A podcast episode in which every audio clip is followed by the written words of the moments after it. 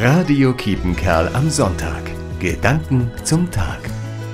Aller guten Dinge sind drei und manchmal auch vier.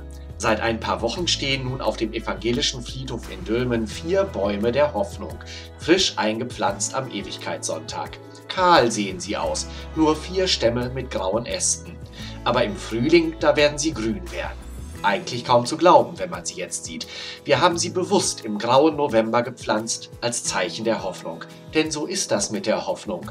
Man hofft auf das, was man noch nicht sieht. Und Menschen mit Hoffnung sehen mehr. Sie sehen jetzt schon die Knospen an den grauen Ästen. Im Advent schauen wir auf die Knospen von Gottes Idee mit unserer Welt. Gott hat mit Jesus Glauben und Liebe in die Welt gebracht und Gerechtigkeit und Frieden und die Hoffnung selbst, dass wir Menschen dadurch heiler werden können. Das brauchen wir gerade in diesem Corona-Advent. Menschen mit Hoffnung sehen die Knospen und sie gießen und pflegen, damit sie sich entfalten. Einen gesegneten Advent wünscht Pfarrer Gerd Övermann. Radio Kiepenkerl am Sonntag. Gedanken zum Tag.